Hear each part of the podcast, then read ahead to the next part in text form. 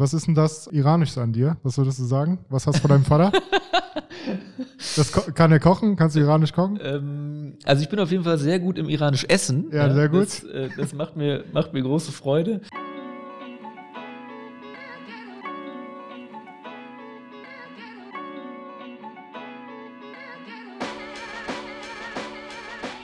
Hallo Aachen, hallo Welt. Hinter jedem Menschen steckt eine spannende Geschichte hinter jedem Projekt ein inspirierender Gedanke und hinter jedem sozialen Engagement eine besondere Motivation. Ich mache mich daher auf die Suche nach interessanten Menschen und lade sie zu mir nach Hause auf meine Couch ein. Was treibt sie an? Was können wir vielleicht von ihrem Weg für unser eigenes Leben mitnehmen? Mein Name ist Robert und das ist mein Podcast. Schön, dass ihr mich auf meiner Reise begleitet.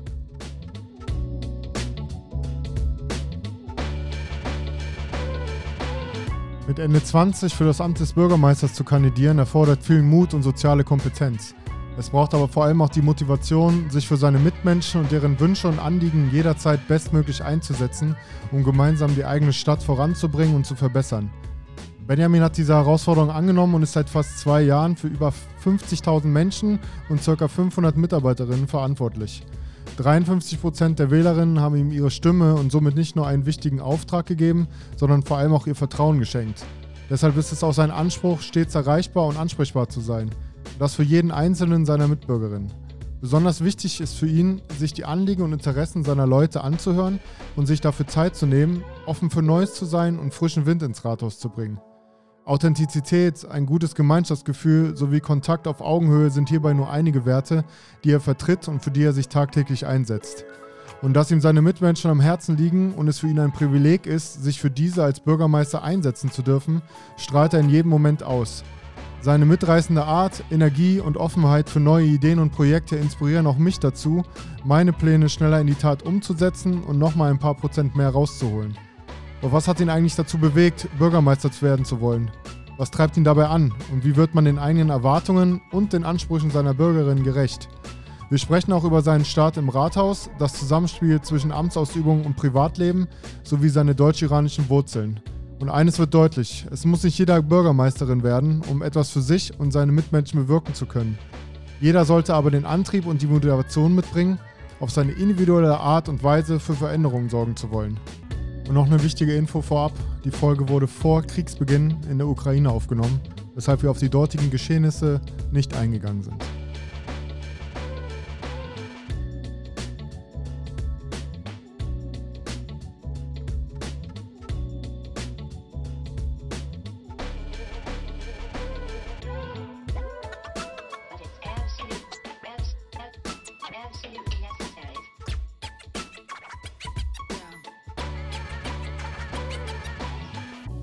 Neuer Tag, neues Glück, neues Kapitel. In dem Fall neue Folge und neuer Gast, frisch aus Berlin gekommen, wie ich online gesehen habe, von der Bundespräsidentenwahl. Herzlich willkommen, Benjamin. Schön, dass du da bist, beziehungsweise schön, dass ich hier in deinem Rathaus sein darf. Hallo Robert, freue mich sehr. Vielen Dank, herzlich willkommen. Ja, ich war ja noch nie hier. Herzogenrath ist nicht so Place to be für mich. Boah, Fehler. Ich war mal Großer beim Mediamarkt, glaube ich. beim Mediamarkt war ich mal. Und ja, das war es eigentlich schon, schon fast. Aber ich habe jetzt mehrere Gäste gehabt, die von hier kommen und äh, es ja. wird mir immer wärmstens empfohlen. Ja, zu Recht. Und ein Freund von mir arbeitet hier bei, im, ich glaube, ist beim Technologiezentrum Head Acoustics. Ja, sehr gut. Ja, ja. absolut. Tolle und Firma, tolles Technologiezentrum. Großartig. Ja, und wenn er jetzt hört, wenn er mal die Folge hört, ist er auch ein toller Typ. ja, wir, wir fangen mal direkt an mit ein paar lockeren Fragen, um den Nachmittag zu starten. Was war denn das letzte Buch, was du gelesen hast und jeder lesen sollte? Boah, klingt jetzt spießig. Ich habe mich mit Scholastik beschäftigt über Weihnachten. Äh, das ist mittelalterliche Philosophie, da hatte ich ein paar Tage frei und dann habe ich da reingelesen. Okay, wie kam es einfach so drauf, oder? Ich bin schon immer so ein Kopf gewesen, der sich für solche Dinge interessiert hat. Natürlich Politik, Philosophie, geistesgegenwärtige Dinge, Kultur, Literatur und das ist mir dann bis in die Hände gefallen und äh, ich habe auch einige Bücher zu Hause und dann schlägt man mal auf äh, und liest mal zwei Zeilen rein und entweder catcht einen das dann und man bleibt hängen oder es catcht einen nicht und es hat mich gecatcht. Und was könnte jeder davon mitnehmen aus dem Buch oder wieso sollte das jeder lesen?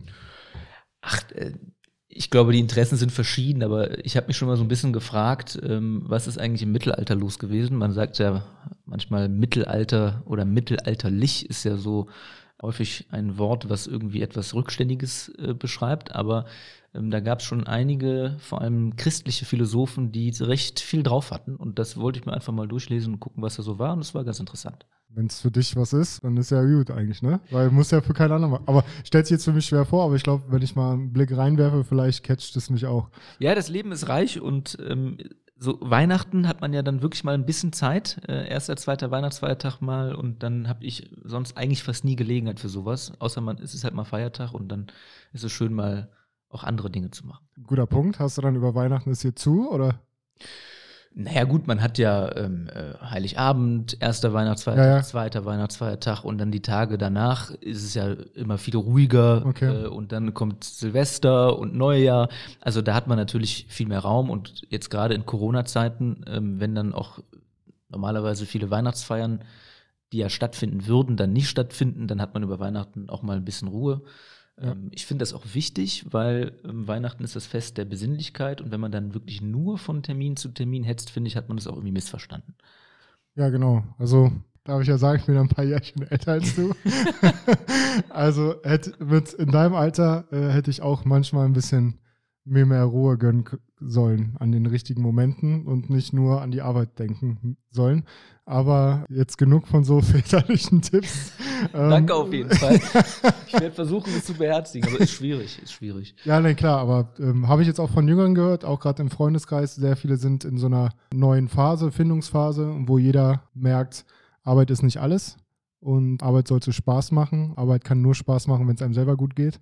Und ja, das war jetzt das Wort zum Mittwoch. Lieblingsort in Aachen. In Aachen? Ja, oder Herzogenrath gehört ja dazu. Also in Herzogenrath bin ich äh, unglaublich gern auf der Neustraße unterwegs. Weiß nicht, ob dir das was sagt. Das ist die Straße, die ähm, auf der östlichen Seite in Deutschland liegt und auf der westlichen Seite in den Niederlanden. Also dann in äh, Richtung. Genau. Und das ja. ist super spannend. Dann hat man eine Straße und rechts ist Deutschland, links ist Niederlande, also je nachdem, von wo man gerade kommt. Da haben wir auch dieses Business Center, das Eurode Business Center, ein, ein Business Center, das in zwei Ländern liegt. Mhm. Das ist so spannend, wenn man dann im Grunde auf einer Straße steht und, auf, und gleichzeitig auf einer Staatsgrenze und man das auch ein Stück weit sieht, so am Baustil und an den Schildern und an den Kennzeichen und so. Ähm, das mag ich in Herzogenrath ganz gern. Und in Aachen äh, mag ich eigentlich Burtscheid sehr gern. Da bin ich auch aufgewachsen. Ah ja, sehr gut. Burtscheid ist auch so mit meiner Favoriten. Klar, ich wohne jetzt in Brand, aber Burtscheid ist auch sehr, sehr schön. Und das mit Holländisch, äh, gerade gut bin ich jetzt seltener, aber gerade so das holländische Flair, das nimmt mich schon sehr, sehr mit. Ja, und äh, da kann ich mich sehr für begeistern. Holländer sind einfach an der einen oder anderen Stelle manchmal ein bisschen lockerer. Und so soll es auch sein. Aber die Straße gucke ich mir mal an. Ja, ich, ich werde ja jetzt bestimmt, ich wurde jetzt mal eingeladen, nach Herzogenrath zum gemeinsam essen zu gehen, um Herzogenrath zu erkunden. Ja, äh, gucke ich mir mal an. So. Apropos, wir haben jetzt über Ruhe geredet, aber wann schaltest du dein Handy mal aus? Weil das ist nämlich, das ist mir direkt ins Auge gekommen, als ich mir deine Homepage angeguckt habe, dass du sogar diesen Zusatz da hast. Sehr riskant auch, kommen wir dann zur nächsten Frage. Notfalls auch über Handy erreichbar.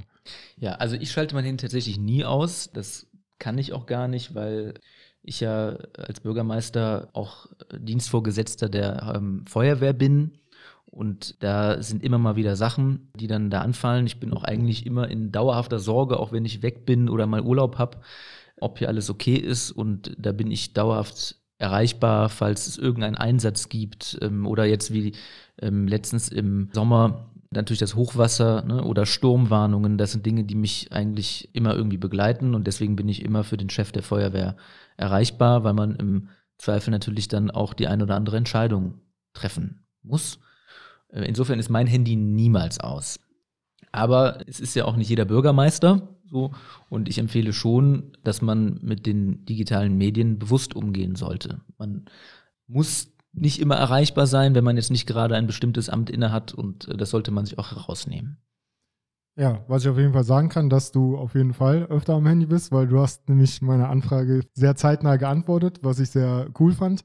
Und ähm, allgemein hatten wir schon, habe ich dir ja vorhin schon ein Kompliment gemacht, nicht nur weil du mein Gast bist, aber weil ich auch wirklich finde, dass so wie du dich äh, auf deiner Homepage zeigst, so authentisch, dass man auch ja, schneller mal vielleicht dann diese, jetzt nicht unbedingt die Handynummer, aber vielleicht die E-Mail dann schreiben würde, weil man auch das Gefühl hat, hey, okay, der hat, hat wirklich ein offenes Ohr dafür. Und das finde ich halt sehr, sehr wichtig. Ja? Freut mich. Ja, Achso, also, ja. Freut mich total, dass du das so siehst, weil das ist auch genau das, was ich ähm, vermitteln möchte und was mir auch total wichtig ist, weil ich glaube, dass man als Bürgermeister für seine Leute auch da sein muss und zwar auch unmittelbar und ich fühle mich dafür auch verantwortlich. Klar muss halt immer nur sein, man kann auch nicht immer alles lösen. Ne? Ja. Aber ich nehme zum Beispiel auch wahr, dass die Leute, die aller, aller, aller, aller, allermeisten Leute auch total vernünftig sind. Also es haben sehr viele Leute meine Handynummer, die ist auch, wie gesagt, öffentlich. Und wenn ein Bürger der Stadt mich wirklich braucht, dann kriegt er mich auch. Aber das wird auch nicht ständig wahrgenommen. Also es ist nicht so, als werde ich jetzt fünfmal am Tag angerufen, sondern die Leute, wenn ich denen sage, das ist meine Handynummer für einen Notfall, dann wird das auch so ganz gut wahrgenommen. Und das freut mich auch sehr. Und dann muss man halt sehen als Bürgermeister, muss man für seine Leute da sein. Und es gibt zum Beispiel im bürgerlichen Gesetzbuch auch das sogenannte Nottestament vor dem Bürgermeister. Also wenn irgendwas passiert und jemand muss unbedingt noch ein Testament aufsetzen, dann ist man auch als Bürgermeister da in einer wichtigen Funktion, weil man eben vor Ort für die Leute da ist. Und das nehme ich mir schon sehr zu Herzen. Also ich wollte nie irgendwie einer sein, den man nicht kriegt oder wo man erstmal durch zehn Sekretariate durch muss und so. Das ist mir schon wichtig. Ja, und ich glaube, gerade durch diese Offenheit nutzen die Leute das auch nicht aus in dem ja. Sinne, ne? sondern die wissen, okay, wenn es ist, vielleicht über irgendeinen Bekannten schon kennengelernt oder ach Mensch, der hat mich sogar mal gegrüßt oder mir eine E-Mail geschrieben oder auf die Antwort geantwortet. Das macht ja schon was aus, diesen ersten Eindruck. Ne? Und dann kommt hier nicht jeder um kurz vor Feierabend rein und sagt, hör mal, kannst du da nicht was wegen einem, weiß nicht, Parkverstoß machen oder Tauben oder weiß ich nicht, was die städtischen Probleme sind. Leute, kurze Pause. Das heißt immer wieder Zeit für einen Lokalsupport und der startet jetzt. Beim heutigen Lokalsupport fällt das Spotlight auf den Dorfladen Pannesheide, unmittelbar an der deutsch-niederländischen Grenze. Das Motto lautet hier: kleiner Laden, große Hilfe. Der Dorfladen sorgt für eine nachhaltige Grundversorgung und ein günstiges Dienstleistungsangebot. Hier gibt es hauptsächlich regionale Erzeugnisse von Bauern, Bäckern, Metzgern und anderen regionalen Betrieben. Besonders die nicht mehr so mobilen Einwohner sollen durch den Laden eine fußläufig erreichbare Einkaufsmöglichkeit erhalten. Und für besonders gefährdete Personen gibt es hierbei sogar einen Lieferdienst. Der Dorfladen wird durch die Dorfgenossenschaft Pannesheide betrieben. Alle Einnahmen werden direkt in den Laden reinvestiert. Die Genossenschaft und der Laden sind daher auf eure Unterstützung angewiesen. Das heißt, ihr könnt nicht nur spenden, sondern auch mal vorbeischauen, wenn ihr in der Nähe oder auf dem Weg nach Kerkrade seid. Ich denke, die letzten Jahre haben uns gezeigt, wie wichtig der Zusammenhalt in der Nachbarschaft ist. Läden wie der Dorfladen haben daher unseren Support verdient, da sie vor allem auch für ältere Menschen ein wichtiger Anlaufpunkt im Alltag sind, um nicht alleine zu sein. Statt also in eurem Discounter einkaufen zu gehen, lohnt es sich durchaus mal, zumindest einmal im Monat, einen lokalen Laden mit nachhaltigen Lebensmitteln in bester Bioqualität zu unterstützen. Den Laden findet ihr in der Pannesheider Straße 61 in 52134 Herzogenrath oder unter www.dorf mit einem V-Pannesheide.de www.ftf.de. Und jetzt weiterhin viel Spaß mit der Folge. Jetzt, wo wir darüber geredet haben, Sicherheit oder Risiko? Also ist immer die Frage, für wen? Also für mich persönlich bin ich schon bereit, auch mal Risiken einzugehen, sich auch so um, vor die Wahl zu, äh, zur Wahl zu stellen, ist auch immer ein Risiko. Man kann auch verlieren. So. Ähm, für die Leute, für die ich Verantwortung trage, gehe ich immer gerne auf Sicherheit. So. Also das ist mir halt wichtig. Also jetzt zum Beispiel auch in dem, was ich hier vorantreibe. Wir stellen beim Ordnungsamt ganz viel ein und wir stärken auch die Sicherheitsorganisationen. Ich bin auch sehr stark dafür, dass sich Leute in der Stadt an Regeln halten, denn das sind ja auch die Regeln, die wir uns selber setzen. Da bin ich sehr für Sicherheit. Ich bei mir persönlich habe auch kein Problem, mal ins Risiko zu gehen und auch mal Dinge zu wagen, weil ich auch glaube, wer nicht wagt, der nicht gewinnt. Ja, finde ich, gehört ja auch dazu. Ne? Und wie gesagt, das darf man ja auch nicht vergessen dass so eine Wahl, man weiß vorher nicht, ob man gewinnt. Klar will man, ne? weil man hat ja auch Motivation, was zu reißen zu bewirken. Aber man hat ja auch was zu verlieren, ne? So ein bisschen vielleicht. Ne? Also je nachdem was und je nachdem, wie man auch rangeht. Und deswegen ähm, gehört da ja ein bisschen Risiko dazu.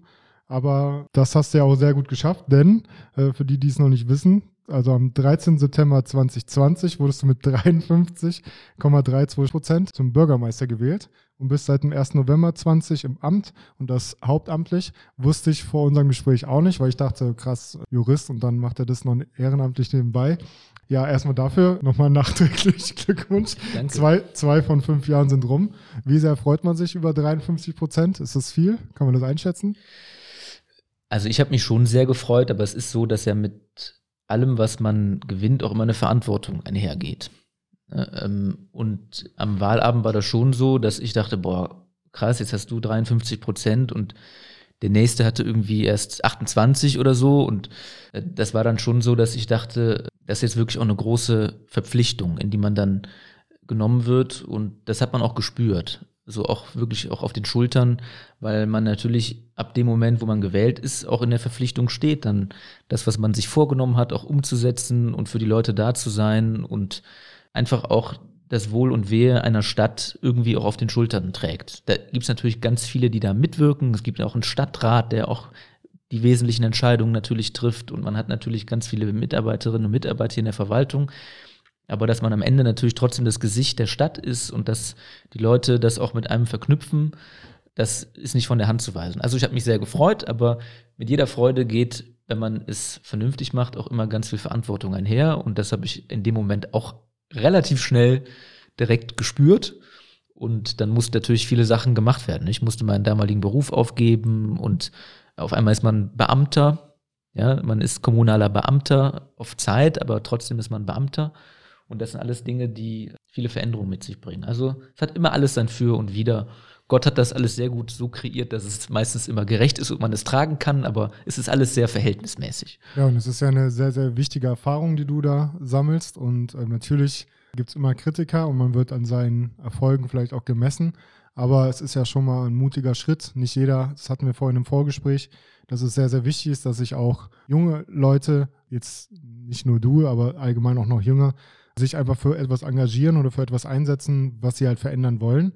Und wie gesagt, ne, dadurch, dass du das hauptberuflich machst, ist es ja auch, merkt man ja auch, dass du Bock hast. Ne? Also wenn das nur was nebenbei wäre, also jetzt nur, um mal zu sagen, hey, ich war mal fünf Jahre Bürgermeister, macht das ja kein Mensch oder sollte zumindest keiner machen. Ob wenn du jetzt auf die 32 zugehst, war das ja gefühlt schon, ja, bist du eigentlich so ein, wenn man nur deinen Lebenslauf sieht, ein wirkt das wie so ein Überflieger ja, vielleicht. Ziemlich schnell durch. Also ja, also mit 15 Jahren, gut, da bist du jetzt bei den Jusos reingegangen. Das ist ja, das ist ja dann die politische Ecke. Aber erstmal jetzt mit 31 oder wie, wie alt warst du damals, als du promoviert hattest? Als ich promoviert hatte, war ich äh, 27. Okay. Ja. Und wusstest du da schon, wo es irgendwie hingehen soll? Weil du warst ja vorher bei der Regio-IT tätig, ne? Wann kam so der Moment, wo du gesagt hast, Leute, ich bin jetzt, seit ich 15 bin, in der SPD versuche da auf meine Art und Weise was, was zu reißen. Hast ja damals auch, wie ich gelesen habe, weil du irgendwie am Anfang dich nicht so damit identifizieren konntest, hast du so, ein, so eine Schülergruppe äh, quasi ins Leben gerufen, was ja auch zeigt, hey, äh, ich finde schon Wege, um irgendwie meine Sachen durchzusetzen oder für meine Rechte in dem Fall oder Wünsche einzutreten. Wann kam das bei dir, dass du gesagt hast, hey, ähm, SPD, schön und gut, jetzt, jetzt gucke ich mal mir das Rathaus an von innen? Ja, also das ist schwer zu sagen. Also ich hatte jetzt nicht den einen Moment, wo ich gesagt habe, boah, jetzt möchtest du auf einmal Bürgermeister werden, sondern es ist schon so, dass dadurch, dass ja vor einigen äh, Jahren äh, quasi die Bürgermeister in ganz Nordrhein-Westfalen äh, hauptamtlich sind. Es, also diese ehrenamtliche Struktur gibt es ja schon seit einiger Zeit nicht mehr. Und man dann gleichzeitig eine Behörde führt und natürlich dann auch Verwaltungsakte erlässt und äh, sich in, in Verwaltungsfragen gut auskennen muss, ist es schon so, dass die Parteien natürlich schauen, wer könnte sowas machen, wer könnte sowas ausfüllen. Bei mir war es jetzt so, dass ich mich schon im Studium sehr stark auf Verwaltungsrecht spezialisiert hatte, dass mir das auch unglaublich viel Spaß gemacht hat, hat dass ich auch in dem Kommunalbereich meine Doktorarbeit geschrieben habe und ähm, dass mich das wirklich auch sehr fasziniert hat und sehr viel Spaß gemacht hat. Ohne dass ich jetzt dachte, das mache ich jetzt nur, weil ich Bürgermeister werden will, sondern ich habe das wirklich auch aus einem inneren Antrieb getan. Und es war dann tatsächlich so, dass ich, ähm, als ich 29 war, kurz nach meinem zweiten Staatsexamen, bin ich tatsächlich gefragt worden, hier von der SPD in Herzogenrath, könntest du dir vorstellen, für dieses Amt zu kandidieren? Und dann habe ich mir eine Woche Bedenkzeit erbeten und habe natürlich die Stadt erkundet. Ich bin ja in Aachen-Burtscheid aufgewachsen, ich bin nicht in Herzogenrath aufgewachsen. Äh, meine Mutter hat lange hier gearbeitet, wohnt jetzt in Alsdorf. Also ich kenne natürlich Herzogenrath und den ganzen Nordkreis, aber ähm, ich hab, bin hier nicht aufgewachsen. Ähm, und deswegen habe ich mir dann natürlich ein Auto genommen und bin hier jede Ecke abgefahren, habe so ein Gespür versucht zu entwickeln und habe dann für mich die Entscheidung getroffen, ja, du willst es versuchen. Du hast klare Vorstellungen, wie sowas funktionieren soll, klare Ideen, du hast den Willen dazu. Und für mich war auch wichtig, dass ich für mich gesagt habe, auch wenn du nicht gewählt werden solltest, nimmst du daraus ganz viel mit, nämlich ganz viel Erkenntnis über im weitesten Sinne die Menschheit. Ja, es ist natürlich nur ein kleiner Teil der Menschheit, aber darüber, wie eine Stadt funktioniert, wie Bürgerinnen und Bürger ticken, was sie von der Stadt erwarten und wie man sich als Bürgermeisterkandidat, was ich ja dann noch war, auch zu präsentieren hat und was man auch einer Stadt geben kann. Und deswegen hatte ich nie irgendwie Sorge davor, dass es irgendwie nicht klappen könnte oder hatte irgendwie Angst davor, weil ich dachte, du kannst einfach nur alles geben und der Rest liegt nicht in deinen Händen. Ja, genau, weil man darf ja auch nicht vergessen, dass das Amt des Bürgermeisters ist ja quasi deine berufliche Seite. Ne? Das, mhm. Natürlich lässt du deine persönliche, also dich als Mensch da einfließen, aber die Leute sehen ja nur das Berufliche. Ne? Das heißt, nur weil da vielleicht irgendwann mal was nicht zufriedenstellend ist, vielleicht heißt das ja nicht, dass dein Charakter oder sonst irgendwas falsch ist. Aber ich finde es trotzdem sehr interessant. Also kann dann quasi, ich glaube, die Frau Keupen, die ist ja parteilos mhm. gewesen, ne? Mhm. Die kandidiert dann nur im, für die Grünen, irgendwie sowas war mhm. das, ne? Mhm. Das heißt, muss jemand, so wie du, eine lange politische Karriere vorher haben, um sich für sowas zu engagieren oder für sowas äh, in Frage zu kommen? Nein, also engagieren kann man sich immer. Das finde ich auch sehr wichtig. Also ich glaube, dass Parteien schon eine wichtige Funktion einnehmen, aber sie sind auch nicht alles und auch nicht das alles Entscheidende. Und Bürgermeister werden kann im Grunde jede Person, aber man muss natürlich gewisse Voraussetzungen erfüllen. Also wenn man jetzt ohne Partei antritt oder wenn eine Partei einen nicht dazu vorschlägt, ähm, dann äh, braucht man Unterschriften, habe ich jetzt nicht im Kopf, wie viel das genau sind, aber auf jeden Fall muss man ein bestimmtes Quorum erreichen. Hier war es so, dass die SPD mich für dieses Amt vorgeschlagen hat und mich auch aufgestellt hat. Und das hat mich natürlich sehr gefreut. Und damit ähm, war ich dann einer der Kandidaten. Ja, ist ja auch so ein bisschen vielleicht auf dem Papier auch ein Generationswechsel oder auch ein Konflikt vielleicht, weil man denkt ja immer, ein Bürgermeister muss immer, weiß ich nicht, Ü60 sein. Also, nee, Frau Kolpen ist ja auch jünger, aber ohne da jetzt lang drauf rumzureiten. Aber das ist ja, hast, sagst du ja auch auf deiner Homepage als letzten Punkt immer dieses, ist der nicht zu jung? Ne? Mhm. Und ich finde aber, was heißt schon jung, ne? wenn man erfahren ist oder wenn man die richtigen Werte vertritt und die vor allem auch so rüberbringt, dass einen am Ende 53 Prozent wählen. Also dann ist es egal, ob du jetzt 19 bist, 29 oder äh, 59. Von daher finde ich, steht das ja schon mal für sich. Und in dem Fall die Chance hast du ja nicht nur verdient, sondern wahrscheinlich bis jetzt auch genutzt. Zumindest hört man ja nichts Negatives von dir. so. Aber was ich sehr wichtig finde an der Stelle, dass das war auch, als wir damals im Januar telefoniert haben, ähm, der Fall, dass du ja auch dieses Amt des Bürgermeisters, aber auch das Amt des, des Juristen als ein sehr soziales Amt auch mhm. für dich in Anspruch nehmen möchtest. Und da fand ich halt sehr wichtig, dass du schon lange bevor das jetzt hier alles war, hast du ja Zivildienst gemacht in mhm. Aachen-Brand. Mhm. Und da fand ich halt sehr, sehr, das sticht ja schon mal hervor, das zeigt ja auch, ja, welche Werte du damals schon hattest, dass du dich da um Schüler und Schülerinnen mit besonderem Lern- und Förderbedarf mhm. gekümmert hast. Ne? Mhm. Wie sehr ist, hat sich das da auch geprägt? Weil ich kann jetzt nur von mir reden, dass die 14 Monate, ich habe sogar verlängert, Zivildienst im Krankenhaus, die haben schon was mit mir gemacht ja. und die soziale Ader ein bisschen gefördert. War das bei dir ähnlich?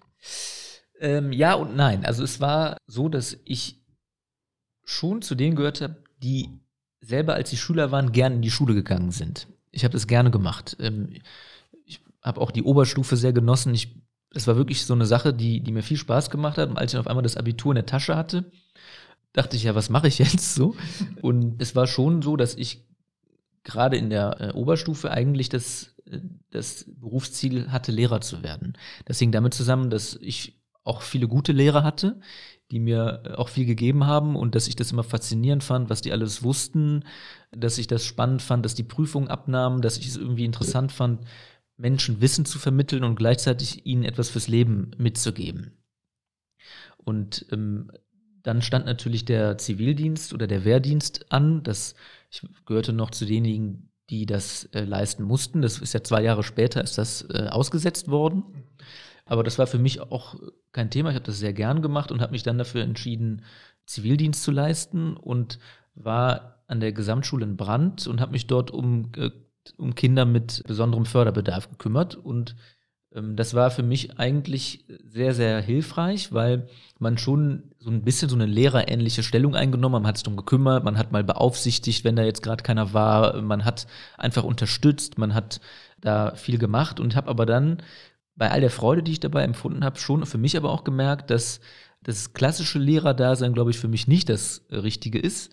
Habe dann auch, als es dann eine Zivildienstschulung gab, mich verstärkt mit Jura beschäftigt, mit den Vorschriften, die für den Zivildienst gelten, weil sie auf einmal auch für einen selbst gegolten haben und bin dann so ähm, auch dahin gekommen, mich verstärkt mit Jura zu beschäftigen und war dann am Ende des Zivildienstes so weit, dass ich dachte, boah, das war jetzt eine tolle Zeit in der Schule, das war auch eine tolle Zeit als Zivildienstleistender, die Schüler zu unterstützen, aber jetzt interessieren mich doch mehr die Dinge, die dahinter stehen, die Regeln und das, die Grundlagen des Zusammenlebens. Und das hat mich dann zu Jura geführt und ähm, ja, das hat sich alles dann so gefügt. Ja, ist ja auch ein langer Prozess rauszufinden, wo man so hingehört. Und ähm, wo ich auch eine ähnliche Parallele sehe. Also mein Vater war auch Diplom-Ingenieur Ah. Dein, ja, deiner äh, war ja, gut, deiner war im Fachbereich Architektur, meiner Maschinenbau. Dein Vater ist iranischer Herkunft, ne? Ja. Das heißt, ähm, du bist halb Irani, sage ich jetzt ja. mal. Deine Mama ist Allgemeinmedizinerin gewesen. Ja. Würdest du jetzt mit der heutigen Zeit, weil das ein sehr wichtiges Thema heutzutage ist, würdest du sagen, du hast es dadurch leichter gehabt? Oder war es, so war es bei mir zum Beispiel, war ein bisschen schwerer, seinen eigenen Weg zu finden, weil man sehr die Erwartungen irgendwie nicht die der, die eigenen Eltern in einen hatten, aber da war dann schon so, ja, dein Vater ist Maschinenbauingenieur, dann machst du das jetzt, warum machst du das nicht auch? Oder wäre doch cool oder auf jeden Fall studieren und, ne, und damit war ich auch jetzt auch im Nachhinein ein bisschen überfordert und habe dann halt auch über ein paar Umwege jetzt erstmal dahin gefunden, wo ich heute bin. Wie war das für dich? War das ein Druck oder?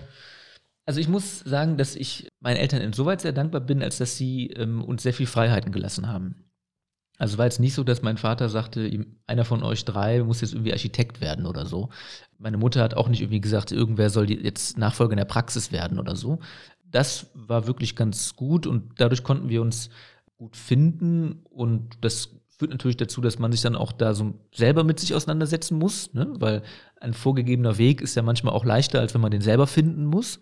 Aber ich glaube, das hat mir eher geholfen, dass ich mich da sehr selbstständig äh, finden konnte. Ich glaube, das ist auch gut, weil man, man soll ja den Leuten auch die Chance geben, das aus sich zu machen, was sie wollen. Ja, das ist ein sehr wichtiger Punkt, aber oft ja, erlebt man das ja gerade in heutigen Zeit in Sachen Bildung, ist ja ein sehr krasses Thema. Entweder man hat Vorbilder oder man hat keine oder dann sind die Vorbilder, die man innerhalb der Familie hat, sorgen eher für Druck, als ja. dass sie es einem leichter machen. Und deswegen finde ich es auch gut, dass äh, deine Eltern da auch nicht so ein so einen Druck gemacht haben, finde ich, ist immer sehr, sehr wichtig, weil am Ende des Tages ist es ja dein Leben, ne? Ja. Und nicht nur, weil du jetzt Jurist geworden bist und Bürgermeister, aber auch wenn du jetzt, weiß nicht, wenn du jetzt Lehrer geworden wärst oder vielleicht sogar Schulsozialarbeit, irgendwas, ja. wäre ja trotzdem gut gewesen. Was ist denn das Iranisches an dir? Was würdest du sagen? Was hast du von deinem Vater? Das kann er kochen? Kannst du iranisch kochen? Ähm, also ich bin auf jeden Fall sehr gut im iranisch Essen. Ja, sehr gut. Das, äh, das, macht, mir, macht mir große Freude. Ja, wie soll ich sagen? Also wir sind schon ein bisschen eingedeutscht. Mein Vater hat auch schon die deutsche Staatsangehörigkeit mittlerweile und ähm, äh, ja, ich kann Iranisch einigermaßen sprechen, ich kann es schreiben. Ich habe natürlich viel an Sprachpraxis verlernt, einfach dadurch, dass äh, ja man es kaum benutzt. Ähm, aber ich denke, wenn ich jetzt drei oder vier Monate äh, dort wäre, dann wird es auch wieder flüssig laufen. Einfach weil es auch es ist jetzt grammatisch nicht so schwer. Äh, es ist jetzt nicht so, als gäbe es da irgendwie 25 Fälle und äh, so weiter, sondern man kann Persisch eigentlich ganz gut lernen. Ja, ansonsten, was ist Iranisch? Also ich. Gastfreundlich bist du, das kann ich schon mal sagen. Ja, ich, ich, ich mag es auch gern, wenn es irgendwie schön ästhetisch ist. Ähm, habe auch einen schönen Teppich zu Hause. ich trinke gerne Tee. Ja, ich trinke viel, viel, viel Tee und äh, esse auch gerne Reis. Ja, ja okay. Wer doof, wenn nicht. Äh, also das, das sind so Sachen, auch Reis mit Safran zum Beispiel. Ja gut, ja. Ähm, und iranisches Brot, ja, das sind so Dinge. Ähm, ja, ich mag gerne Literatur, Kunst im weitesten Sinne. Das sind schon Dinge, die, die ich gerne mag. Und man sagt Iranern ja auch häufig nach, auch so in der Musik, dass sie irgendwie sehr gefühlvoll sind und ich bin jetzt auch kein kalter Mensch oder so, äh, sondern ich bin schon eigentlich ein, ein herzlicher Mensch. Ja, das merkt man erstens und ähm, finde ich, das macht auch Iranis so aus, finde ich, weil ich habe ja in einem, das ist ja schon die engsten Leute, sind Iraner, das ist, gehört schon, ist schon Familie und äh, da macht man keine Unterschiede und da bin ich immer sehr, sehr gern und irgendwie wird man gar nicht gehen am liebsten. Ne? Und ähm, das macht schon was aus, das macht auch, finde ich, ja, die Kultur ein bisschen aus. Und gut, klar, wenn man beim zehnten Mal Nachschub immer noch sagen muss aus Höflichkeit, okay, mach was drauf, ne, ist eine ja. Sache, aber lieber so, als dass es nichts gibt. Hat denn dein Vater Wert drauf gelegt, dass du da irgendwie die zweite Kultur nicht vergisst? Ja, aber auch nicht übermäßig. Also ich sag mal, wir haben uns schon oder ich auch ganz klar ähm, gesagt, äh, dass wir Deutsche sind. So, ich finde im Übrigen auch, dass Deutschland ein unfassbar tolles Land ist. Ich kann mich auch unglaublich gut mit Deutschland identifizieren, mehr als mit jedem anderen Land, vertrete dieses Land auch, wo ich kann und so gut es geht.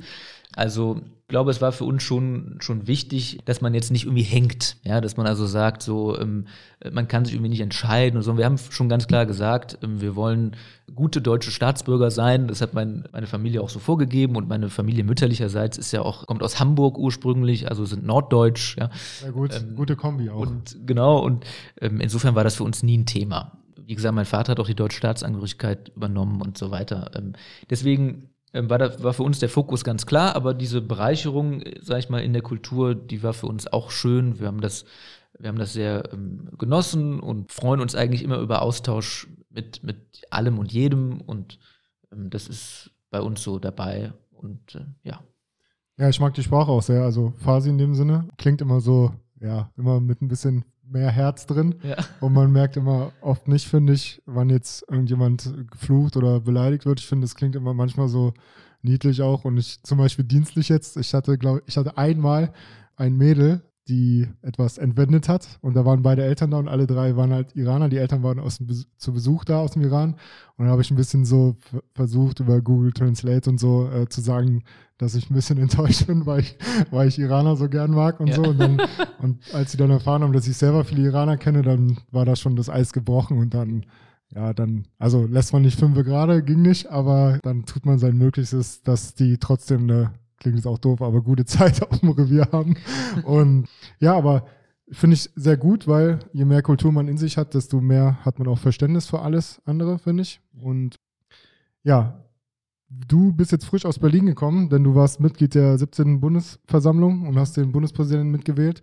Kurze Frage dazu, wie kommt man sich da, kommt, kommt man sich da vor, so dass man so dazugehört? Oder ist das eher so, da kommt jetzt der, nicht böse gemeint, der kleine Bürgermeister aus Herzogenrath, aus Aachen? Wie ist das so? Wie kann man sich das vorstellen? Weil man kennt es ja nur aus dem Fernsehen. Ja, also ich ähm, habe schon den, das Begehren, den Drang dazu, die Stadt Herzogenrath auch gut zu vertreten. Also ich glaube, die Stadt Herzogenrath ist eine, eine wunderbare Stadt und mit unglaublich viel Potenzial, mit immerhin knapp 50.000 Einwohnern, das darf man auch nicht unterschätzen. 50.000 ist so wenig nicht. Ähm, natürlich liegen wir mitten in einer, in einer Umgebung, wo noch größere Städte drumherum sind, aber ich sag mal, äh, je nachdem, äh, wo das, wenn das in einer anderen Region läge, wäre das sogar schon ein kleineres Zentrum für, für eine ganze Region. Also das äh, lege sehr viel Wert darauf, da auch selbstbewusst aufzutreten und unsere Stärken auch zu präsentieren. Und dementsprechend aufrecht trete ich da schon auch auf. Und ähm, es ist ja in der Bundesversammlung so, dass neben den äh, Bundestagsabgeordneten ja die Delegierten der Länderparlamente dabei sind. Und da sind ja ganz unterschiedliche Charaktere dabei. Sportler, Künstler. Ich habe auch ein, zwei andere Bürgermeister getroffen aus anderen Städten oder Gemeinden.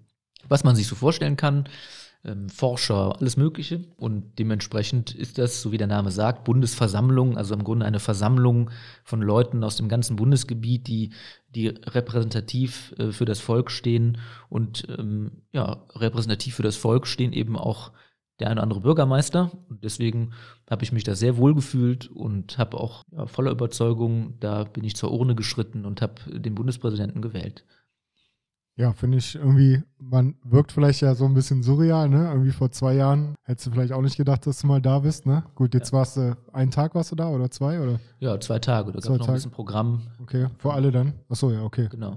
Nee, cool. Ja, dann mal mit den Großen Deutschlands mal in einem ja, Raum zu sein, so ein bisschen, oder? Aber weißt du, Robert, ich sehe das so mit den Großen und den Kleinen.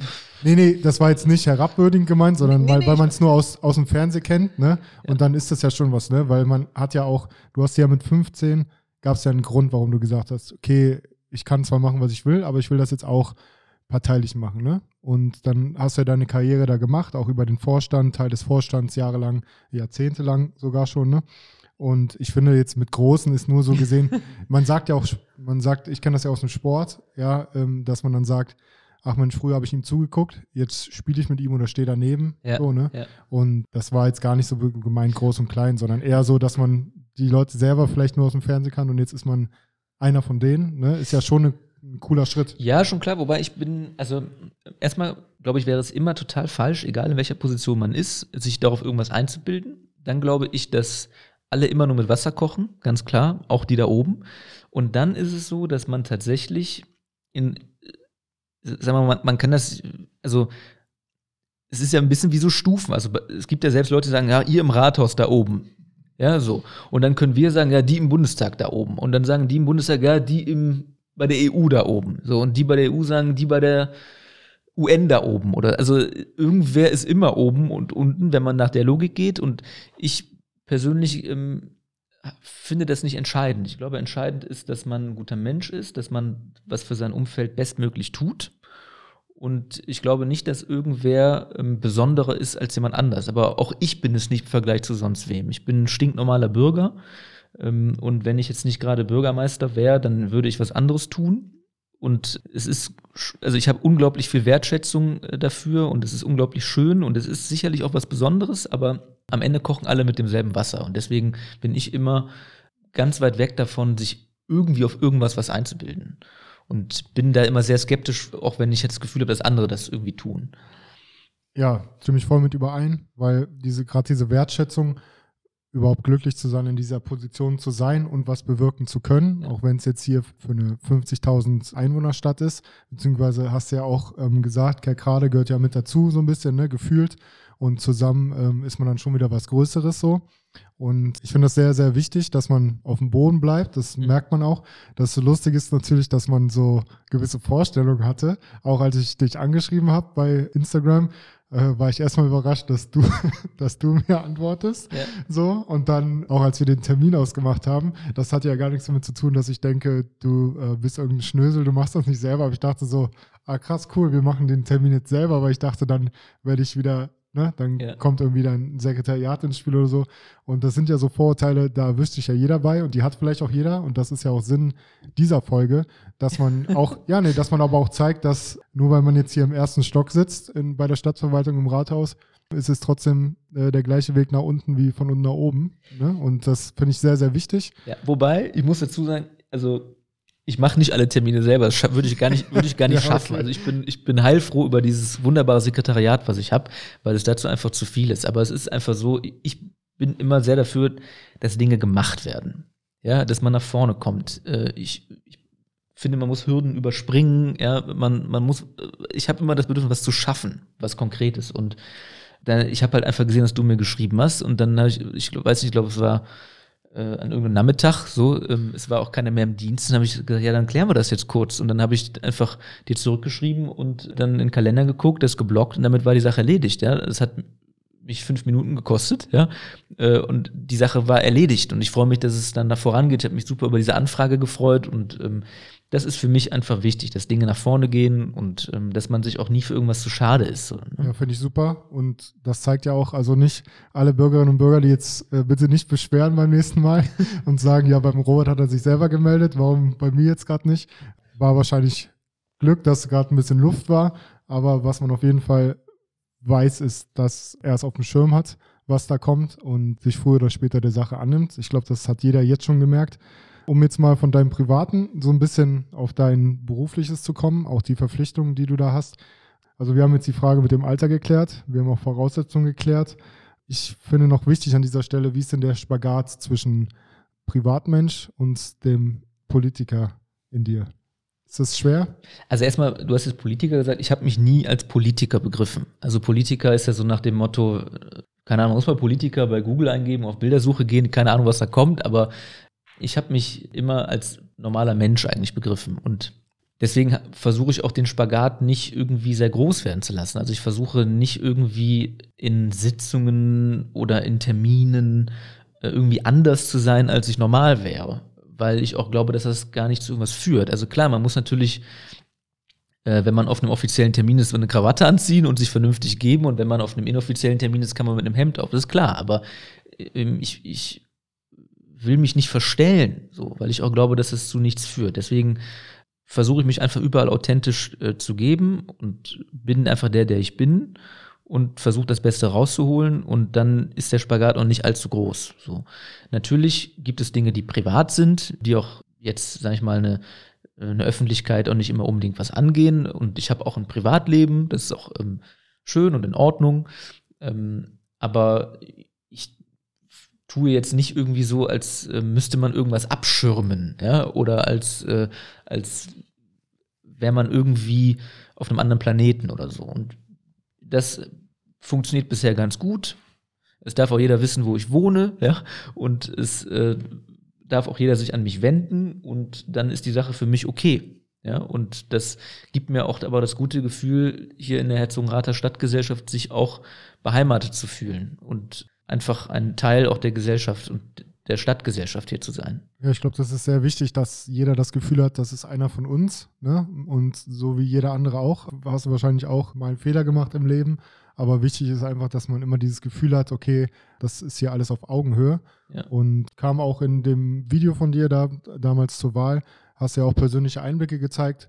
Und fand ich auch, dass das sehr, sehr authentisch rüberkam. Und ja, dann hört man irgendwie erstmal auch nochmal lieber zu. Man schenkt dann ein bisschen Zeit dann dafür auch, weil man denkt, ah, okay, der investiert was, der meint das ernst. Also äh, ist es eine Sache von ja, gegenseitigem Respekt, vielleicht, dass ich mich auch mal mit dem beschäftige und nicht nur sage, was er alles schlecht macht. Und genau, das finde ich eine sehr wichtige Sache. Ich habe aus meinem allerengsten Kreis, quasi von meiner Mitbewohnerin, äh, die hat eine Frage an dich gehabt. Und okay. zwar wollte die unbedingt wissen, als du das Amt angetreten hast, was du in den ersten Monaten bewirken konntest? In den ersten Monaten, ja. Also ich sag mal, man muss schon sehen, wenn man so ein Amt antritt, da prasselt am Anfang ganz, ganz, ganz viel auf einen ein. Und das allererste, was ich versucht habe, und ich denke, das ist mir auch ganz gut gelungen, ist, dass ich erstmal ein gutes Klima hier im Rathaus schaffen wollte. So dass ähm, die Leute sehen, da kommt ein neuer Chef, ja, der sich für die Menschen interessiert, der hier nicht reinstolziert und sagt, sagt, boah, hier, ich bin der allertollste Bürgermeister, ihr könnt jetzt mal zack, zack, zack, sondern der wirklich versucht, sich für jeden die Zeit zu nehmen, zu verstehen, warum Dinge so sind, wie sie sind und der ihnen auch ein offenes Ohr schenkt. Weil ich glaube, zu jeder Veränderung, die man anstößt, gehört erstmal eine gute Analyse, damit man eben nicht die falsche Veränderung anstößt. Und das ist, glaube ich, in den ersten Monaten schon ganz gut gelungen. Ich habe dann angefangen, ab, dem, ab der ersten Woche schon Mitarbeitergespräche zu führen mit jeder einzelnen Mitarbeiterin und jedem einzelnen Mitarbeiter. Die Stadtverwaltung hat circa 500 Mitarbeiter, also ich bin auch noch gar nicht fertig. Mhm. und das hat, da habe ich in der ersten Woche schon mit angefangen, einfach nach Alphabet, ja, von A bis Z, nach Nachnamen. Und um einfach herauszufinden, wie geht es den Leuten hier? Von der Kindergärtnerin über den Straßenreiniger, über den Mitarbeiter im Bauamt, äh, über äh, alle möglichen Leute, über die Schulsekretärin, alles, was man sich in so einer Stadtverwaltung vorstellen kann. Einfach, weil ich wissen wollte, wie geht es den Leuten hier bei uns? Wie ist die Stadt Herzogenrath als Arbeitgeber? Wie ist das Betriebsklima? Und was sollte man Gutes bewirken? Und dann habe ich daraus viele verschiedene Schlüsse gezogen, die ich auch immer noch ziehe. Und dann sind uns schon viele Dinge so gelungen. Also, dass wir zum Beispiel, ich hatte es eben gesagt, beim Ordnungsamt äh, aufstocken, dass wir Prozesse verbessern, dass wir ähm, eine zufriedenere Belegschaft bekommen, dass wir aber auch vor allem ein für mich wichtiges Thema auch für eine saubere Stadt sorgen, ja, die gepflegt ist, ein gutes Erscheinungsbild hat und dass ich vor allem auch als Bürgermeister einfach versuche, bei den Leuten zu sein und denen das und ganz klar auch sage, wenn was ist, meldet euch. Wir versuchen immer alles bestmöglich zu kümmern. Und ich glaube, diesen Geist auch der Gemeinschaft und des Zusammenhaltes, ja, da, da würde ich mich jedenfalls freuen, wenn viele das so sehen, dass das schon recht früh gelungen ist, das auf die Beine zu stellen. Dann muss man aber natürlich auch sagen, als ich ins Amt kam, 1. November 2020, war wirklich auch Corona wieder richtig, richtig dicke dabei. Das heißt, man hatte natürlich neben den Dingen, die man sich vorgenommen hatte, auch einfach ganz viel Krisenmanagement. So, man musste ganz viele Dinge entscheiden. Was machen wir mit der Stadtbücherei? Äh, was machen wir mit dem Recyclinghof? Wie machen wir die Öffnungszeiten? Abstandsregeln? Wir haben ja auch eigene Schwimmbäder natürlich, ja. All die Dinge mussten sehr, sehr viel Aufwand auch geregelt werden und deswegen war ich auch sehr, sehr froh und bin es nach wie vor noch, dass die Stadt Herzogenrath auch, obwohl sie ja direkt an der Grenze zu den Niederlanden liegt, wo ja eine viel höhere Inzidenz ist, dass wir da eigentlich immer sehr gut durchgekommen sind. Und da, da bin ich auch ganz froh drum, dass wir das so gut hinbekommen haben. Ja, ich finde, nicht nur, weil du es jetzt auch nochmal sagst, also du hast ja auch gewisse Werte, für die du stehst, ne? Und gerade dieses Gemeinschaftsgefühl, das, ich glaube, das kommt auch sehr gut rüber, dass du halt sagst, es ist nicht wichtig, wer was sagt, sondern was er sagt und mhm. welche Kritik es ist. Und das muss man ja auch zulassen, weil auch wenn es natürlich gewisse Hierarchien gibt, ja, und du jetzt und jetzt nicht jeder Bürger dir eine SMS schreibt, wenn ihm irgendwo was stört, aber man muss ja zumindest empfänglich dafür sein und dass dieses Gefühl vermitteln, Leute, ich, so wie du vorhin gesagt hast, ich kann nicht alles lösen, aber auf jeden Fall dieser Spruch, die Tür steht immer auf oder ich habe immer ein offenes Ohr, dass da auch was hintersteckt. Ne? Und ich glaube, das merken dann die Einwohner hier auch. Und dann sorgt das, glaube ich, im Ganzen für ein viel besseres Gefühl auch der Akzeptanz. Ne? Ja, genau dass, das hoffe dass, ich auch, dass das, dass das so ist. Ja. Dass jetzt nicht nur, keine Ahnung, jetzt Juristen sich bei dir melden können auf genau. Augenhöhe, sondern dass jetzt auch, ja, wie du schon sagst, ne, die Kindergärtnerin sagen kann, hey, ich arbeite jetzt hier schon so lang, da und da könnte man mal was ändern oder, ja. ne, weil oft muss man ja dann auch realistisch sagen, okay, das ist möglich, finde ich gut, dass Sie es sagen, aber das wird schwer, ne? Ja. ohne falsche Hoffnungen zu machen. Aber ich finde einfach, dass man das Gefühl hat, ich habe es Winston gesagt ja. und es kam an. Ne? Ja, das, das, das ist das eine. Das andere ist auch, dass man, dass man wirklich trotz der begrenzten Zeit, die man hat, für die Menschen da ist. Also ich, ich bin ja in, vor der Wahl bin ich tatsächlich ja von Tür zu Tür gelaufen, habe also 70 bis 80 Prozent aller Türen auch abgeklingelt, mich vorgestellt und da hat man ja einen Haufen Leute kennengelernt. Ich habe bestimmt an 15.000 Türen geklingelt, ja und ähm, ja, dann, dann treffen sie natürlich Leute so und dann mittlerweile ist es so, dass, dass viele diese die, die, die damals, die ich damals kennengelernt habe, ja, da ist es vielleicht zum Beispiel schon vorgekommen, dass, dass eine Frau äh, gestorben ist von einem älteren Ehepaar. So. Und dann trifft man die wieder, nimmt man sie in den Arm und dann zeigt man, ich erinnere mich noch daran, dass wir gesprochen haben, ja, und bin jetzt da für sie, ja. Und das sind einfach so Dinge, wo man ähm, auch Gemeinschaft stiften kann. Das ist mir einfach unglaublich wichtig in solchen Situationen, dass man so gut es geht auch Anteil nimmt an dem, was in der Stadt auch passiert. Dass einem nicht Dinge irgendwie völlig fremd sind. Ja, ja dass man halt auch mal, und wenn es im Kleinen beginnt, auch mal zurückwinkt, wenn einer winkt. Ne? Ja, und sich, ja, ja, ne? Ja. Und ja, du hast es ja, also hast ja sehr viele Ziele auch formuliert. Zum Beispiel ähm, willst du ja auch sehr viel Bürgerbeteiligung und Zusammenhalt machen, ne? Bürgergespräche für, auch für Kinder und Jugendliche. Wie ist da der Stand? Stand im Sinne von die, die Nachfrage? Nee, weil, man nicht, weil ich nicht gesehen habe, man hat gesehen, dass das deine Ziele und Wünsche sind, ja. das, was du angehst, dass die halt gewisse Sachen wichtig sind. Dieses Gemeinschaftsgefühl, ähm, du hast Kitas angesprochen, natürlich ja. äh, Schulen, ne? Ja. Ähm, dass da auch keiner, auch in Sachen Bildung, keiner zurückbleibt. Ja. Und halt, was sie ja gerade auch schon betont hast, dieser Zusammenhalt innerhalb der Stadt, weil man sich damit ja identifiziert. Ne? So wir Herzogenraderinnen, wir ja. Kohlscheiderinnen. Ne? Vom Stand her weil, wollte ich es nur wissen, man hat nicht gesehen, ist das jetzt ein befristetes Ziel, das man so schnell erreichen muss, oder ist das so ein langfristiges, was man aufbaut? Also es ist sehr vielschichtig. Also wir haben zum Beispiel bei dem ganzen Thema Bildungsgerechtigkeit ist mir schon wichtig, dass wir im Grunde allen ermöglichen, in den Genuss von, von Betreuung und Bildung zu kommen. Und da ist ja ein Thema zum Beispiel die Kita-Gebühren. Das ist halt einfach so, dass, dass die viele Eltern natürlich auch belasten. Und es ist nach wie vor mein Ziel, dass man da zu einer spürbaren Entlastung kommt. Das ist allerdings natürlich, wenn man jetzt Corona hat und uns einfach unfassbar viele Steuereinnahmen fehlen, natürlich sehr schwer, weil man ähm, neben all den Dingen, es wird ja noch ein Schwimmbad gebaut und es werden noch viele andere Dinge gebaut und geplant und äh, man kann nicht aus dem Vollen schöpfen. Ne? Und deswegen hat man leider auch immer finanzielle Grenzen, die dann dazu führen, dass man Dinge erst später umsetzen kann oder gestaffelt umsetzen kann. Das sind so Dinge, wo ich schon an den Zielen sehr hart arbeite, dass sie auch gehen, aber immer natürlich im Rahmen dessen, was uns finanziell ähm, auch erlaubt ist. Ja. Ich glaube, glaub, da muss man auch ein bisschen Geduld dann haben. Nicht nur du, sondern die, man ist ja ambitioniert, motiviert, man will viel bewirken. Man hat ja, kann ich mir vorstellen, du hast bestimmt tausend Dinge im Kopf, ey, das, das wollte ich angehen, das gehe ich jetzt an. Aber da muss man, glaube ich, sich auch ein bisschen bremsen, vielleicht? Oder? Ja, man muss, aber man muss vor allem auch immer wissen, dass man ja das Amt immer im Sinne der Gemeinschaft ausübt. Und wir sind ja eine Stadtverwaltung. Ne? Äh, und ich, ich sage immer Verwaltung. Äh, man kennt ja auch die Hausverwaltung, ja, die sozusagen die Dinge im Interesse des Hauses verwaltet. So. Und die Stadtverwaltung verwaltet die Dinge im Interesse der Stadt. Das heißt, wir müssen natürlich dann Entscheidungen treffen, die aber am Ende ja alle Leute in der Stadt irgendwie betrifft.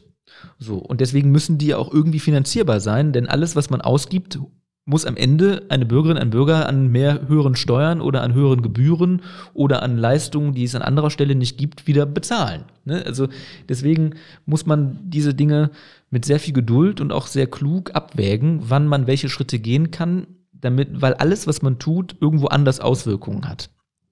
Und das ist, glaube ich, die Herausforderung an diesen Geschichten. Deswegen darf man sich auch nie der Illusion hingeben, man könnte sofort alles schaffen oder man hätte keine Fesseln, an die man gebunden ist. Man hat immer Dinge, die einen auch an Dingen hindern. Und, äh, aber genau das ist natürlich auch die, die Herausforderung, dann Wege und Möglichkeiten zu finden, Dinge in einem gewissen Zeitraum zu realisieren oder zumindest in Teilen Dingen näher zu kommen.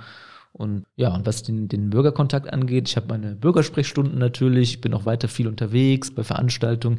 Jetzt in Corona ist es ein bisschen schwieriger, weil natürlich weniger passiert, aber ansonsten, ich bin für jeden, der sagt, ich möchte den Bürgermeister sprechen, so, sobald es irgendwie geht, kriegt er mich zu sprechen. Das ist noch nie irgendwie Thema gewesen. Und versuche auch immer dann, zum Beispiel heute war ich bei einem Heimatverein, hier beim Stadtteil, Worm Wildnis heißt dieser Stadtteil, liegt im äußersten Nord, äh, Nordwesten, wunderbarer, äh, wunderbarer Ort.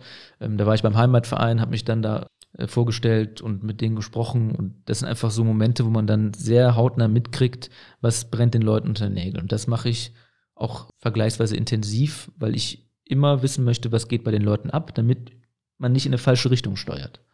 Herzogenrath befindet sich auch im Prozess, so wie ganz Deutschland, allein Klimawandel, Nachhaltigkeit.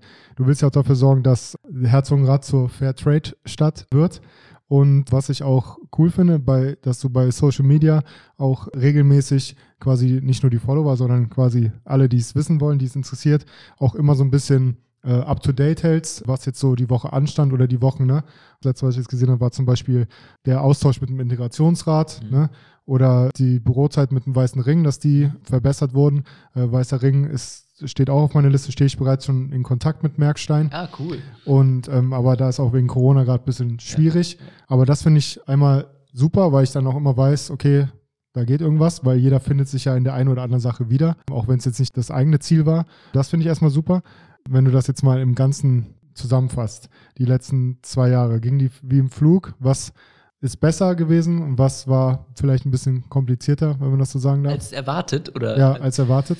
Also die Zeit vergeht extrem wie im Flug. Ich kann das manchmal gar nicht glauben, dass ich jetzt schon anderthalb Jahre Bürgermeister bin. Das geht sehr, sehr, sehr schnell. Es liegt aber auch daran, dass die Arbeitstage auch sehr, sehr, sehr lang sind. Also ich arbeite eigentlich fast nie weniger als 14 Stunden am Tag, manchmal auch länger. Und das geht alles sehr zügig.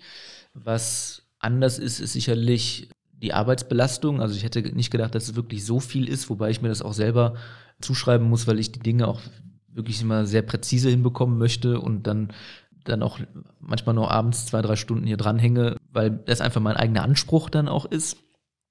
Das ist sicherlich anders als erwartet, ähm, aber grundsätzlich bin ich auch keiner, der immer allzu viel erwartet, sondern ich denke immer, das Leben hält sehr viel für uns bereit und es geht auch einfach ein Stück weit darum, dass wir uns auf das einstellen, was kommt. Und wenn ich in dieses Amt gewählt bin, dann ist eigentlich nicht unbedingt entscheidend, was ich erwartet habe, sondern ist entscheidend, was ich zurückgeben kann. Und da versuche ich immer das Beste zu geben. Und ähm, das ist so. Und das ist jetzt die Aufgabe, die man zugewiesen bekommen hat. Und dann muss man die auch bestmöglich machen. Und ähm, da bin ich, da habe ich sehr, sehr große Freude auch dran. Ja, und ich glaube, da wächst man ja auch rein. Ne? Genau. Also der eigene Anspruch ist meistens ja immer noch mal höher als vielleicht der, den anderen einen haben, weil man es ja auch bestmöglich machen will. Und wie du schon sagst, äh, irgendwie möglichst perfekt. Aber manchmal muss man vielleicht auch für sich selber ein bisschen zulassen, dass es manchmal nicht perfekt laufen muss, damit es gut ist. Ne? Aber ich finde, den Anspruch darf man ja durchaus haben oder den Ansporn.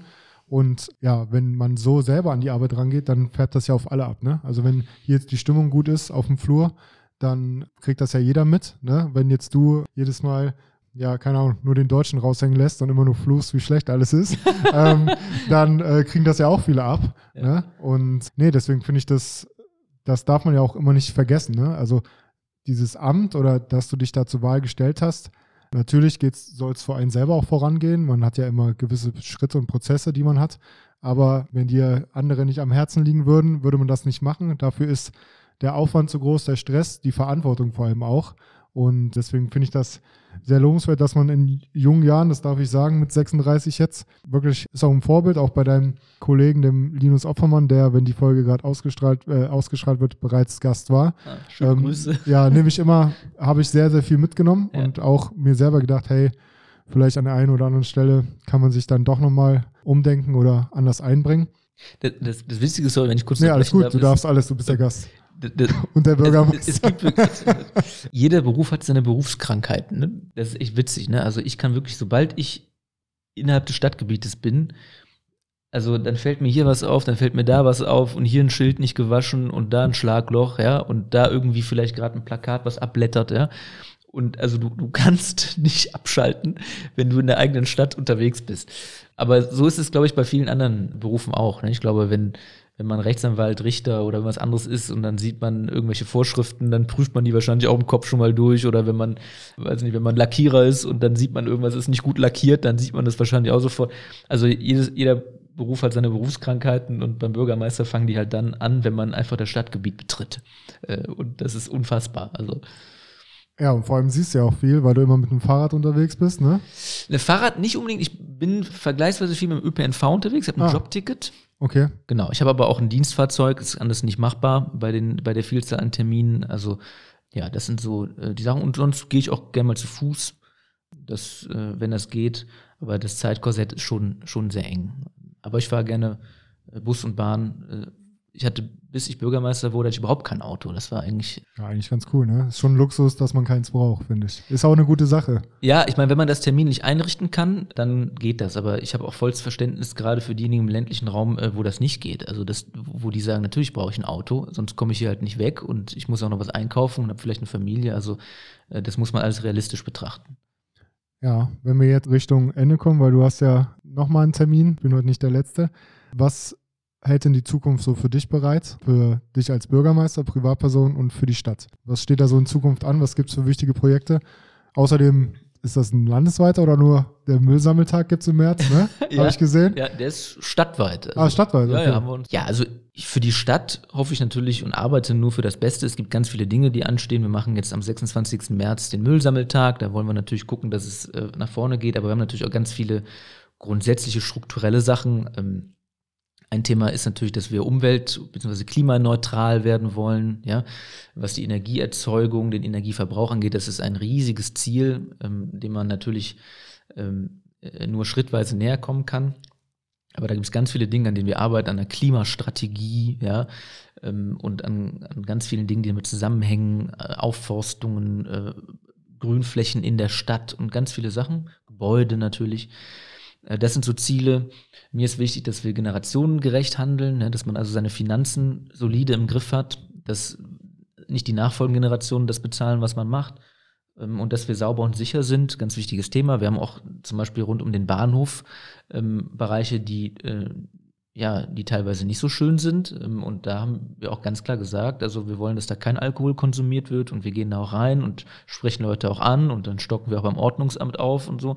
Da wollen wir auch schon ganz klar Struktur geben und sagen, ähm, dass wir, ähm, dass wir hier für die Leute auch da sind, die da auf den Bus warten müssen und die da nicht angepöbelt werden sollen. Das sind alles so Dinge, die mir ganz wichtig sind. Und für dich persönlich, weil was, was, was kommt da noch nach so einem Bürgermeisteramt? Na, also ich ich habe überhaupt nicht den Anspruch, dass da irgendwas kommt. Nee, ich frage nur für mich persönlich jetzt auch, weil das ist ja schon ein cooler Schritt. Man hat dann die nächste Stufe für sich selber erreicht. Es geht voran, wieder anderer Bereich. Mhm. Ähm, was, was macht man sich da selber für Pläne? Denkst du überhaupt schon so weit, was in drei Jahren ist? Oder lebst du oder machst du dir da erstmal noch gar keine Vorstellung, versuchst das Bestmögliche jetzt ähm, zu bewirken und ähm, ja, rauszuholen? Ja, es ist genau so, wie du sagst. Ich, also ich versuche das Bestmögliche rauszuholen, weil der Job auch einem gar nicht so viel Zeit lässt, ständig irgendwas zu planen und weil ich aber auch wirklich da nicht den Anspruch habe. Also ich glaube nicht, dass ich jetzt sage, boah, hier stehe ich und äh, es muss jetzt immer weitergehen und so. Ich, ich glaube, dass in alle Ämter, die man gewählt wird, die hat man immer nur auf Zeit und die hat man auch immer nur, weil man der Gesellschaft einen Dienst erweisen kann. Und, und mit jedem Amt und jeder Freude, die man dadurch vielleicht verspüren kann, geht immer eine Verpflichtung einher. Das ist so. Also alles, was, was Schönes, hat auch immer eine verpflichtende Seite. Und deswegen bin ich da total entspannt. Also das, das Amt jetzt, was ich habe, macht unglaublich viel Spaß, aber es bringt auch viele Verpflichtungen mit sich und will das sehr gerne aus. Und was kommt, wird man sehen müssen. Ähm, aber denke, das ist auch gut so. Und für dich privat, fühlst du dich schon ausgelaugt? 14 Stunden täglich ist eine Nummer. Der Kopf rattert bestimmt immer wieder, ne? Wie du schon gesagt hast. Die Leute liegen einem ja auch am Herzen und man schaltet zu Hause nicht unbedingt immer ab, weil man immer mit einem Ohr oder einem halben Auge hier ist. Also ausgelaugt fühle ich mich eigentlich sehr, sehr, sehr selten. Das liegt daran, dass ich eigentlich ein sehr dankbarer Mensch bin, auch sehr positiver Mensch bin und dass ich auch dann, wenn ich abends kaputt nach Hause komme, denke, ja, aber heute hast du wieder was geschafft. Und das meine ich jetzt nicht irgendwie so pathetisch oder irgendwie so blumig oder so, sondern ich glaube wirklich, dass in dem Land, in dem wir leben, hier in Deutschland, mit unserer freiheitlichen Rechtsordnung, dass wir verdammt froh sein können, hier zu leben. Und dass viele Dinge hier bei allen Problemen, die wir haben, schwer in Ordnung laufen. Es war mir nicht in die Wiege gelegt, irgendwann Bürgermeister zu werden. Und ähm, ich habe einfach das Glück, in diesem Land zu leben, mit in einer guten Gemeinschaft, in einer guten Staatlichkeit und durfte mich vor anderthalb Jahren zur Wahl stellen und bin gewählt worden in einem demokratischen Prozess. Ja, es gab nie irgendeinen, es gibt keinen Diktator, ja, der irgendwie bestimmt, wo es lang geht, sondern ich bin als normaler Mensch ja, gewählt worden und übe jetzt so etwas wie eine staatliche Ebene aus, ja, hier als Bürgermeister. Das ist ein so großes Geschenk, dass ich eigentlich sehr selten dazu komme, ähm, ausgelaugt zu sein, weil mich das wirklich auch erfüllt. Ähm, auch mit Dankbarkeit. Und deswegen bin ich abends schon häufig kaputt, ja, und äh, mache die Augen zu und bin auch nach zwei Minuten weggepennt, ja. Das, das ist so. Aber ausgelaugt bin ich eigentlich nie.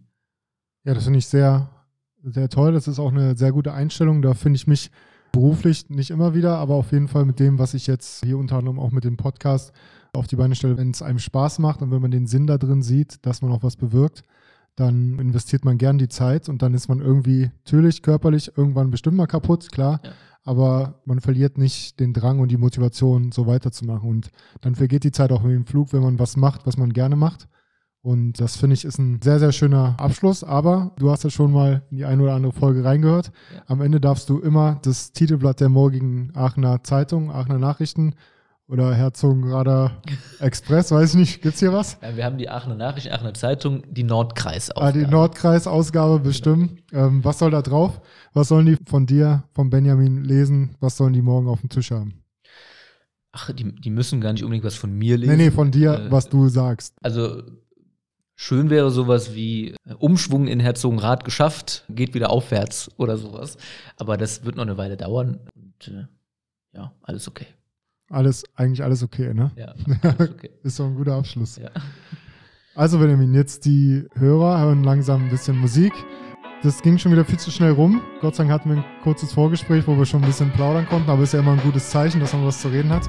Erstmal vielen, vielen Dank, dass du ähm, ja, so offen über, über dich als Privatperson, aber auch über das Amt geredet hast. Finde ich wirklich sehr lobenswert. Auch, dass du dich engagierst. Wo andere immer nur meckern, kann man immer selber sehr viel bewirken. Wie war es für dich? Schön, ging sehr schnell äh, ähm, vorbei. Danke, dass du Reizfladen mitgebracht hast. Ich liebe das. Äh, und äh, ja, danke und großen Respekt aber auch für dich, dass du so eine coole Podcast-Reihe startest, dass du das auch so cool ähm, darlegst, darstellst, in, viele interessante Leute triffst. Und äh, großen Respekt. Äh, Finde es einfach großartig. Vielen, vielen Dank dir. Ja, danke, nehme ich gern an. Äh, Werde auch ein bisschen rot äh, unter der Glatze. Aber, aber nee, kann ich nur zurückgeben, wirklich. Ähm, da nimmt man sehr, sehr viel von mit von dir. Äh, Schneide ich mir eine Scheibe von ab und mache mir mal meine Gedanken, wo es bei mir so hingeht und was ich nicht noch alles werden kann. Und ja, wenn ihr da draußen, ähm, so Leute wie den Benjamin, wenn euch das interessiert oder wenn es euch gefallen hat, immer mehr hören wollt, dann müsst ihr äh, die Glocke alarmieren, Follow klicken, damit äh, Leute wie Benjamin auch außerhalb von Herzogenrath und außerhalb des Rathauses Gehör bekommen, weil ich glaube, Menschen wie er, die was bewirken, ähm, soll, kann man nicht oft genug hören. Von daher, Benjamin, vielen Dank. Ähm, wir haben noch ein paar Minuten bis zum nächsten Termin, deswegen die werden wir nutzen. Alle da draußen, bleibt gesund, passt auf euch auf und bis zur nächsten Folge. Ciao. Ciao.